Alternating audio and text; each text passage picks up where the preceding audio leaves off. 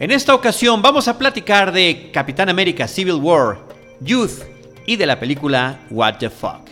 Bienvenidos a Cinemanet. El cine se ve, pero también se escucha. Se vive, se percibe, se comparte. Cinemanet comienza. Carlos del Río y Roberto Ortiz en cabina. www.cinemanet.com.mx es nuestro portal, es un espacio dedicado al mundo cinematográfico. Yo soy Carlos del Río y a nombre de Paulina Villavicencio, nuestra productora, les doy la más cordial bienvenida, les agradezco que estén con nosotros y saludo a Roberto Ortiz. Pues aquí estamos, Carlos, para hablar de una de las películas más esperadas. Do you remember me? Your mom's name was Sarah. You used to wear newspapers in your shoes. You're a wanted man. I don't do that anymore. Well, the people who think you did are coming right now. And they're not planning on taking you alive.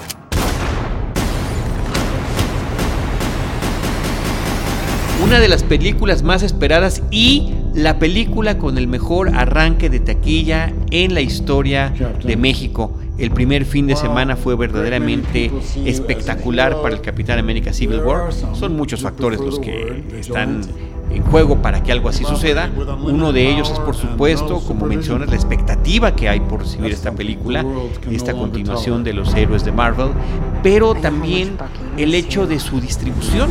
O sea, tú vas a una sala cinematográfica de 10 o 12 salas y en el 90% está la película en español, subtitulada, subtitulada en 3D, en 4DX, en IMAX, en fin, en una multitud de versiones que no hay escapatoria ni por horario ni por formato para poder ver la película en la forma que prefieran.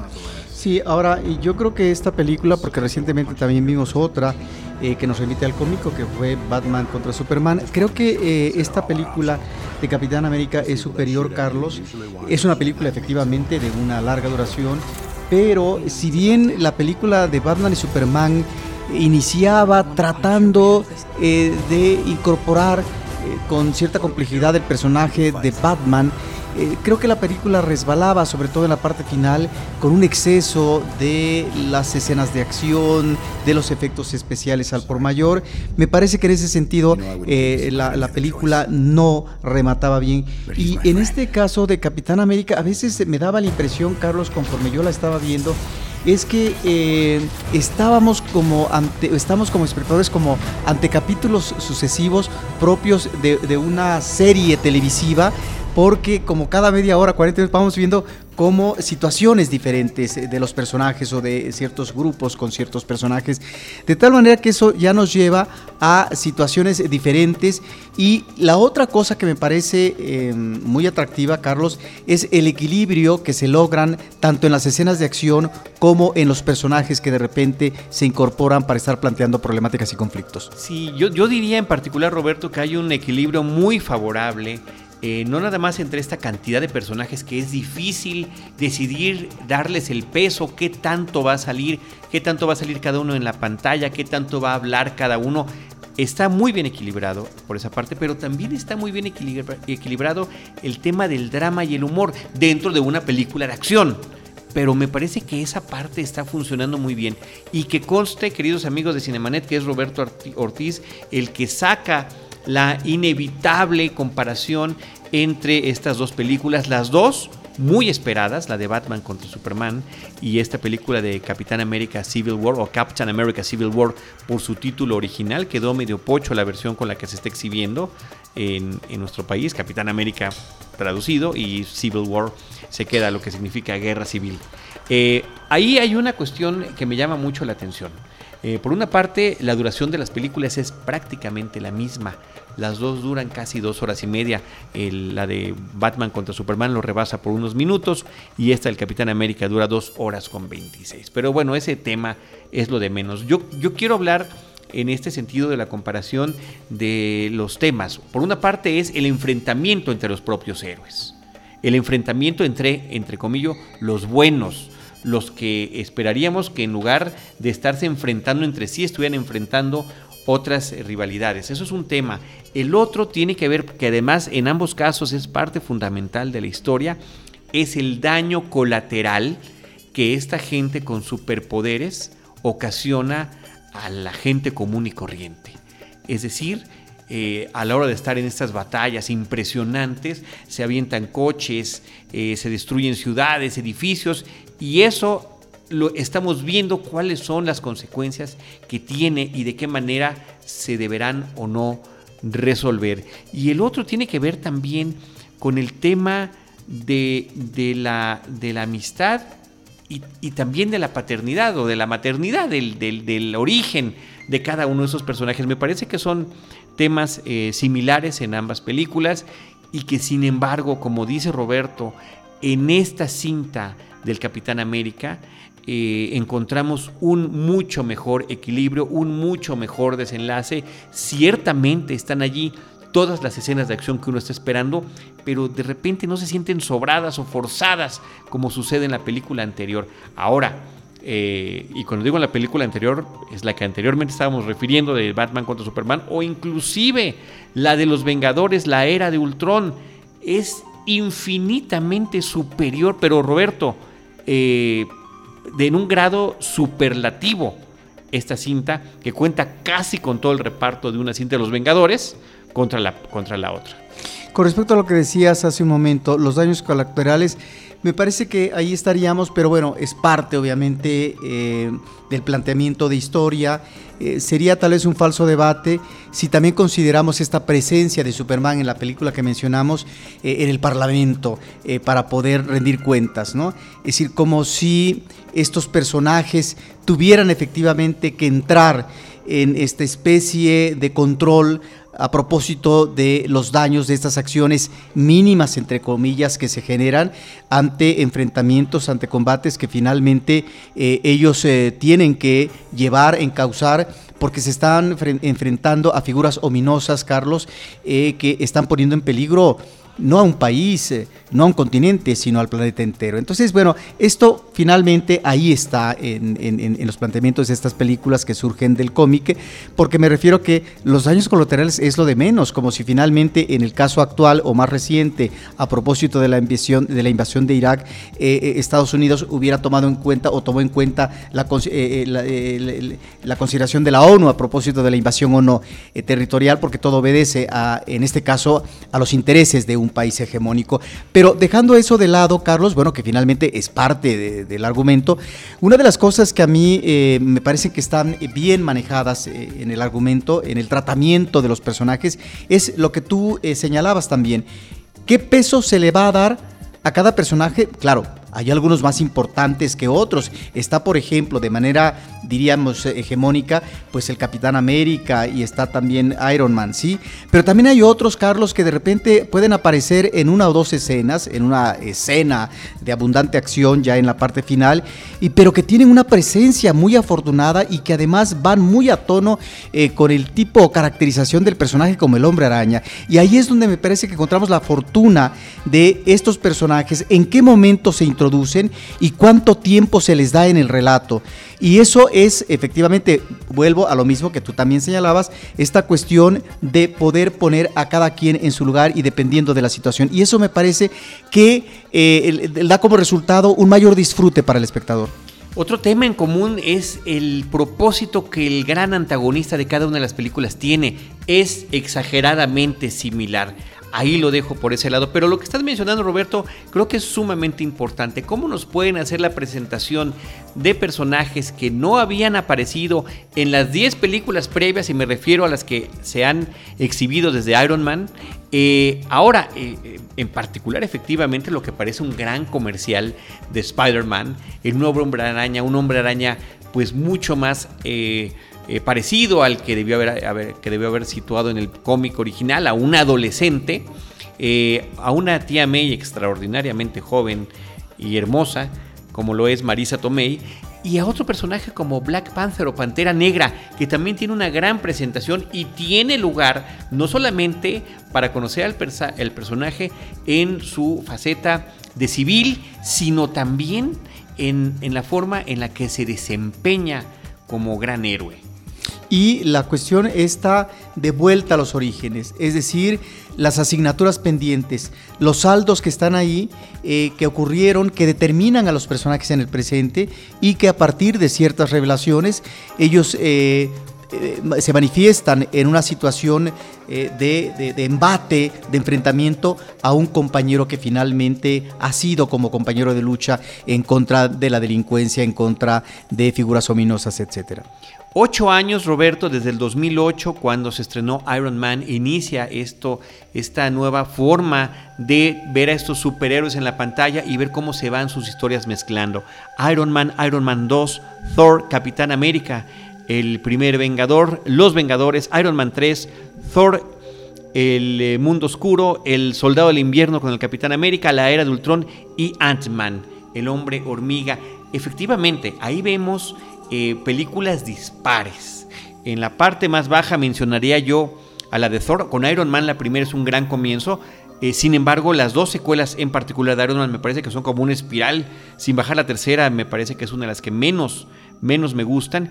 Y sin embargo, el Capitán América ha sido el que ha funcionado para seguir dando cohesión al universo, integrando a los demás personajes. Bien se decía que el Capitán América y El Soldado del Invierno era como Los Vengadores 1.5. Bueno, esta película del Capitán América eh, Civil War está, eh, digamos que enmendando la plana de los errores y horrores que se cometieron a nivel argumental y de entretenimiento con la era de Ultron porque es una película que repite lo que la anterior, que eh, tiene una escena final muy similar a la de la primera de Los Vengadores, en lugar de extraterrestres son robots, que no funciona tan bien el humor como sucedió con la película previa, en fin, varios problemas que aquí mencionamos en su momento cuando la película se estrenó.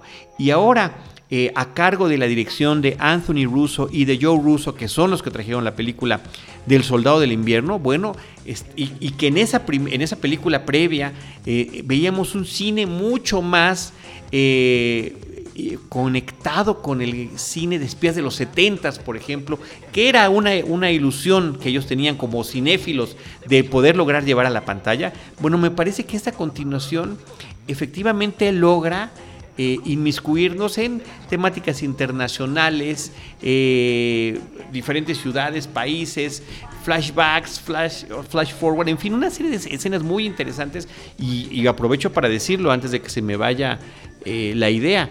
en esta película, como en muchas de las, o en todas estas de, de Marvel, sí hay que quedarse sentado hasta el final de la cinta. Hay dos escenas, una a la mitad de los créditos y una hacia el final de la película, después de, la totalidad de los créditos, que deben de quedarse para ver y saber lo que, nos, lo que viene más adelante. Sí, yo creo que esta es una de las producciones mucho más afortunadas con respecto a estos personajes, Carlos, de Marvel, que finalmente dan como resultado una presencia eh, muy numerosa, Carlos, de los superhéroes, pero que finalmente se integran en una narrativa en donde todos los personajes tienen que dar lo suyo y que finalmente no se tornan eh, personajes cansados, eh, ni mucho menos. Y, e insisto, me parece que eh, logran aquí graduar de manera conveniente estos momentos de la acción pura, en donde es el enfrentamiento, las persecuciones, eh, los estallidos, etcétera, donde está la fuerza eh, bruta, eh, mayúscula de cada superhéroe, con lo otro que lo otro nos remite también a las contradicciones mismas de los personajes, a sus antecedentes biográficos, que de alguna manera no en todos, pero que hay resabios que seguramente estos se jalan para el presente y que por lo tanto va a haber un detonador que eh, los va a tornar eh, más conflictivos y por lo tanto eh, personajes con una situación interna que entraña, entraña, digamos, a, algo que, que, se tiene que despejar. Y en ese sentido me parece que la película opta por ese camino de un desenvolvimiento conveniente de los personajes, eh, de una manera sencilla, eh, no encontremos eh, la mayor complejidad, pero sí de lo que es la psicología de estos personajes, Carlos. Chris Evans me parece que está muy bien con su personaje de Steve Rogers y del Capitán América. Me parece además que el personaje en sí mismo, desde el guion, es bastante congruente con su evolución a lo largo de estas versiones cinematográficas que ha tenido. Desde la primera película del Capitán América hay una escena donde eh, se repite una acción y su reacción ante una pelea que está teniendo, porque ese es el espíritu de este personaje. En el caso de Robert Downey Jr., eh, más bien estamos ante un personaje que ha evolucionado a partir de las experiencias que ha vivido y que efectivamente de ser el gran vendedor de armas, de repente eh, se vuelve una especie de mecenas de la ciencia eh, que apoya becas escolares e investigaciones y demás, y que está asumiendo un papel, digamos, un tanto cuanto más moderado en el término de lo que los superhéroes deben hacer.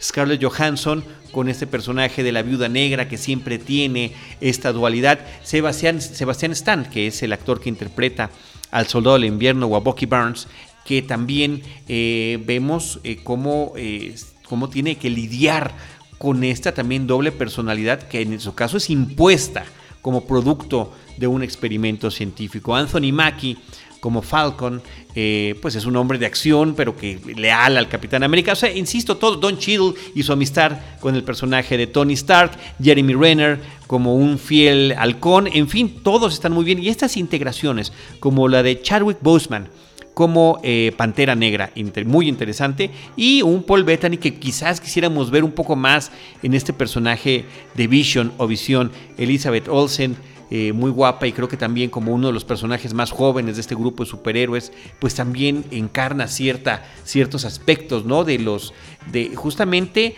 de cómo eh, utilizar esos poderes sin afectar a los demás o lo que puede suceder si no están bien encaminados. Y Paul Rudd dando un excelente toque de humor, el mismo humor que manejó en su película de Ant-Man para su personaje de Scott Lang en esta cinta. Sí, pero es esa como doble vertiente eh, de de debate por parte de los superhéroes cómo manejarse ante esta problemática de violencia eh, para tratar de corresponder de manera favorable ante un mundo convulsionado.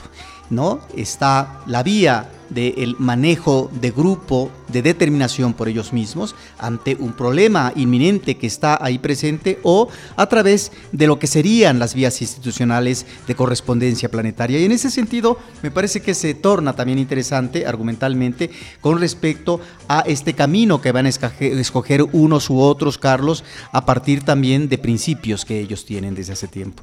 Roberto, y me parece también muy acertada, quiero destacarlo, porque no siempre es tan sencillo encontrar un buen personaje para el villano, un buen actor para el villano. Creo que tanto el personaje como el actor que lo interpreta ha sido una gran decisión. En este caso es eh, Daniel Brühl, que, eh, bueno, lo conocemos desde Adiós a Lenin, su participación en Bastardo sin Gloria, su personaje en la película de Roche de este corredor de autos eh, en, esta eh, historia de Nicky Lauda, de, esta cinta en la que, fíjate, compartió créditos con otro Vengador que no aparece en esta película, que es Chris Hemsworth, y que ahora nos brinda un villano con una psicología muy especial. Sí, realmente es una película que se puede disfrutar, Carlos, y que finalmente eh, no hay reparo, porque yo antes de verla, una amiga me decía, está bien, tiene muy buenos momentos, pero es muy larga. Claro, lo que pasa es que eh, vuelvo, porque esto ya lo hemos comentado, de repente ya una película de más horas pareciera que es sinónimo de una película abrumadora, cansada, etcétera. Todo depende cómo se maneje. Y en el caso de una película que efectivamente tiene como centro, como eje de efectos especiales y parafernalia eh, la, la, acción, Carlos, bueno, esta película que dura mucho más de dos horas, pues finalmente eh, logra su punto medio. Pues ahí está Capitán América Civil War, Captain America Civil War, de los hermanos Russo en cartelera. Eh, son esas cintas, Roberto, que a mí me da gusto que una película comercial, una película, digamos, no sencilla en términos de producción, muy compleja en términos de producción y de efectos especiales, pero que finalmente, claro, no vamos a llegar a esa profundidad que podemos encontrar en otros lados, resulte divertida, resulte amena, resulte bien ejecutada y resulte tanto del gusto del público en general y que en la taquilla se refleje, como también de cierta crítica especializada. Así que ahí está. Roberto, vámonos ahora a platicar de la película Youth. Juventud sería la traducción. Aquí en México se está exhibiendo con, el, con este eh, nombre original, Youth es una película de Paolo Sorrentino. Sí, que es el mismo director del Divo de 2008, Carlos, y La Gran Belleza de 2013. Esta es una película que nos remite a un lugar de retiro, una casa de retiro hermosa en medio del campo eh, de los Alpes suizos. Y hay dos personajes centrales. eh, por un lado, un director de orquesta ya retirado, pero el cual es visitado para ver si da como un último concierto ante la reina eh, de, Inglaterra. De tal manera que está también otra persona con la que se relaciona muy bien, que es un cineasta, y que está reunido ahí en ese lugar con sus colaboradores en el guion para tratar de hacer eh, su última película tal vez y que muy posiblemente él confía y la apuesta a que puede ser una gran obra, eh, tal vez una eh, obra maestra. De tal manera que Sorrentino lo que nos está presentando a través de sus personajes es la vida que se va, eh, la juventud que se ha perdido, es la decadencia finalmente evidente por parte de estos personajes. Y sí, efectivamente encontramos algunos elementos de reflexión, y, eh, pero también está en estos personajes o en otros que vemos que eh, están en la periferia o que son secundarios, si realmente, independientemente de la edad, Carlos, se tiene un espíritu vehemente, se logra un manejo juvenil ante las proezas, ante los retos, ante las cuestiones que están ahí enfrente. Eh, ¿Qué finalmente hacer eh, cuando finalmente, qué, qué- hacer cuando se tiene un cometido creativo, ¿no? Porque en este caso ambos eh, manejan un arte, uno el de la música, otro el de las imágenes animadas. Me parece que es una película interesante donde encontramos efectivamente eh, todo este andamiaje visual con la cámara en donde Sorrentino es excepcional. Pero es una película que se encuentra, creo yo, en un nivel inferior de esta gran obra que es El Divo y la gran belleza, ¿no? Que le diera pues eh, gran resonancia internacional en términos de premiación. También parece por ahí una ya muy, muy eh, eh, grande en términos de edad Jane Fonda como prospecto actoral de este director cinematográfico. Y eh, está también el humor, la ironía por parte del director Carlos. Y finalmente eh, es una película donde, repito, están estos destellos visuales de Sorrentino, que siempre es un director que impacta, que llama mucho la atención, pero creo que tiene mucho mejores obras. Pero ahí están también estos actores, Roberto, de una trayectoria increíble, como, bueno, principalmente Michael Caine, pero también Harvey Keitel. Y estos talentos, pues ya no, ya no es emergente. Paul Dano tiene ya mucho tiempo eh, realizando películas y nos ha presentado personajes verdaderamente impresionantes. Qué lástima que no se mantenga ¿no? el nivel que tú comentas de estas películas. Pero la mancuerna me parece que funciona bien, sí.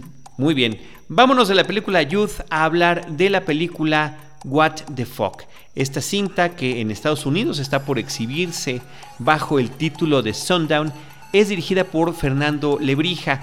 Él es el que nos eh, brindó hace algunos años, eh, Roberto, la película Amar a Morir, una película pues más bien de corte dramático, pero que me parece que se conecta en cuanto a la estructura de la historia mucho a esta comedia eh, de personajes gringos que vienen a la fiesta, a la pachanga, al desmadre, al rave, a Puerto Vallarta para eh, pasar pues una de sus últimas vacaciones antes de al spring break antes de concluir su etapa en la preparatoria. En ambas películas, tanto en Amar a Morir, estamos hablando de personajes que eh, se trasladan a cierto lugar junto a la playa que conocen a una chica de la cual sienten alguna atracción, pero esta chica está vinculada ante un capo, ante un mafioso, ante un criminal que eh, criminal organizado, que tiene toda una red eh, que lo está eh, de diferente manera, ¿no? Uno es narcotraficante, el otro se dedica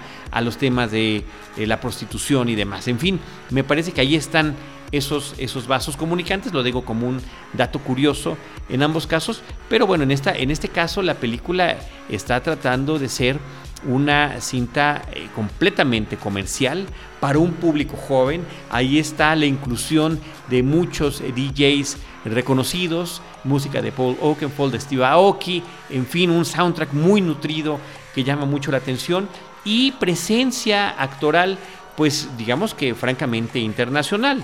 En el caso de la película, eh, por el lado mexicano, eh, sería importante destacar la figura de Silverio Palacios, que aparece ciertamente como este cliché del mexicano que trabaja en un lugar eh, de, de diversión, de esparcimiento, vacacional y que conoce sus tranzas y demás y que se sabe mover en cualquier rubro donde lo metan. Pero por ahí también aparece Terry Hatcher, por ejemplo, ¿no? Que fue la novia de, de Lois Lane, la novia de Superman en las aventuras de, en algunas aventuras televisivas, esposa desesperada, bueno, hasta sale en algún episodio de Seinfeld y Chica Bond, que ya pues ya es una mujer madura, aparece como la madre de este adolescente. Sí, eh, aquí Carlos estamos creo que hay eh, una diferencia en cuanto y lo mencionabas tú de su película Amar a Morir porque tiene eh, situaciones eh, más de corte dramático. En el caso de What the Fuck estamos ante una comedia de enredos y de planteamiento romántico.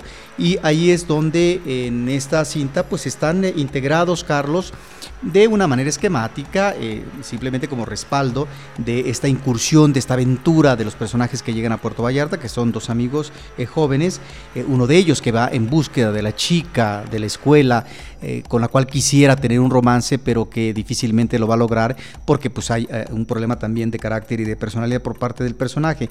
Es una comedia, decía yo, donde están integrados estos elementos como podría ser la iniciación amorosa juvenil, está el tema de la prostitución, eh, dijiste tú la delincuencia organizada y este reventón juvenil de todos los días que se puede encontrar en un puerto Vallarta paradisiaco a través de la disco o en la playa, etcétera.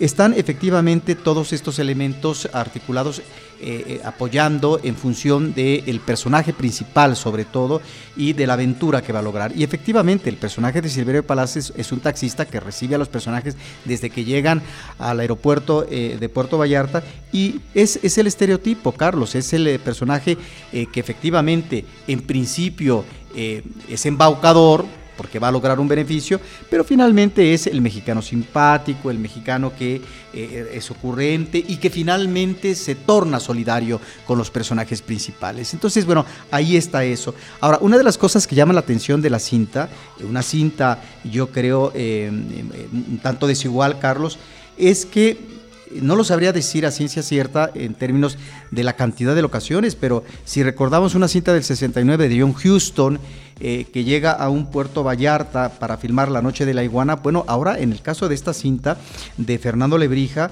pues eh, es Puerto Vallarta casi al 100%, digo, habrá algunas eh, grabaciones o filmaciones en estudio y demás, pero ahí está Puerto Vallarta, lo mismo en sus calles, en sus playas, en sus parques, en eh, el mercadeo abundante de artesanías, en el aeropuerto, etcétera, ¿no? pareciera que estamos ante la película de locación principal central de Puerto Vallarta. Sí, bueno, no deja de ser un tema de promoción y sin embargo la película se atreve a entrar en estos bajos mundos, en el eh, hay, el tema de la droga y el tema de la prostitución, los giros negros y demás, que eh, no se tientan el corazón también para mencionarlo con fines eh, narrativos. Efectivamente, Roberto, la película es dispareja, yo no sé qué tanto logre su propósito, habría que ver cómo reacciona el público estadounidense. Finalmente los protagonistas son dos jóvenes gringos que vienen a esta diversión a nuestro país y eh, yo quisiera comentar como un dato curioso eh, el asunto de que como que veo vasos comunicantes también, también referentes, posiblemente ya no tuve la oportunidad yo de, preguntarlo al, director cuando estuvo aquí en Cinemanet, pero eh, películas como Un experto en diversiones, Ferris Bueller Day Off, manejaba esta situación de el miedo al padre que está obsesionado con su coche de colección y que ese coche de colección es intocable y eh, bueno existe por supuesto la inquietud de juventud de tener que cruzar esa prohibición que les están dando. O la otra sería con negocios riesgosos, esta película de Risky Business con Tom Cruise, también de la década de los 80, donde por una parte, el, joven se queda solo en casa. Hay, una, hay por, cierto, también un, objeto extraordinariamente valioso de la familia que tiene que cuidar y que sufre también un despojo, un robo y tendrá que tratar de recuperar. Aquí pasa algo similar también con un objeto familiar y en ambas películas está también la vinculación eh, eh, con una mujer eh, de la prostitución con una prostituta. Entonces, que en este caso es Camille Bell, una eh, mujer de ascendencia brasileña exageradamente hermosa. A mí me gustó mucho, me parece que es, es eh, esplendorosa en la pantalla. Hablé con varios amigos y no, a no todos les pareció igual. A mí sí, habría que, cada quien habría que decidirlo y verlo. Pero bueno, está, está también esa conexión. Y en el tema del título, pues What the Fuck era también uno de los grandes diálogos. Aquí está escrito fonéticamente, What the Fuck, ¿no? Eh, en español. Pero el What the Fuck de la película de Risky Business era el, decir que me vale madres algo era lo que te da oportunidades y las oportunidades te iban a abrir al mundo, ¿no? O sea, de repente era como la, especie de moraleja que tenía la película. De repente todo nos tiene que valer para atrevernos a hacer cosas que de otra manera no hubiéramos hecho. Ahora, efectivamente, hay que ver cómo funciona con el público estadounidense y públicos de otras latitudes, Carlos, porque una de las apuestas de esta producción, y lo ha dicho el director, es que eh, logre penetrar en un nicho que es el nicho de la gente joven. Y como son dos de estos eh, personajes que incursionan eh, y que los vemos en cada temporada vacacional, sobre todo Estados Unidos, en el destino turístico en México, bueno, pues ahí es donde podría tener ese atractivo para este público.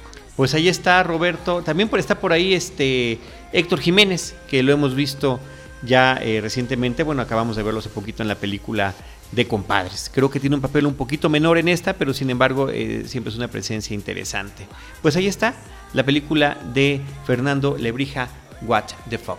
Sí, yo quiero mencionar al público que la Cineteca Nacional está presentando actualmente, Carlos, un ciclo de cine portugués es muy interesante porque es un cine de los 30, los 40, los 50, eh, en donde encontramos toda una serie de melodramas, hay películas que pueden ser muy atractivas para el público, Carlos.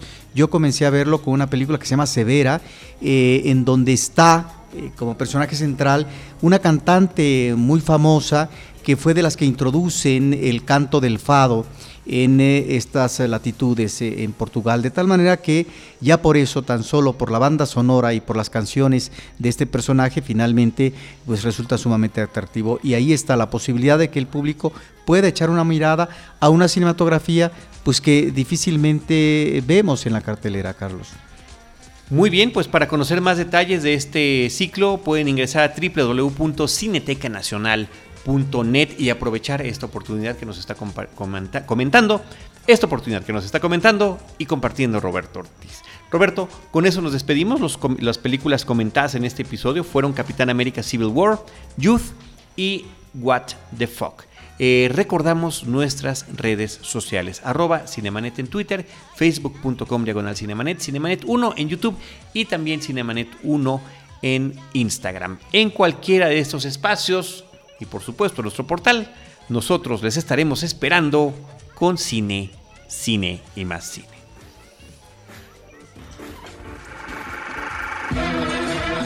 Cinemanet termina por hoy.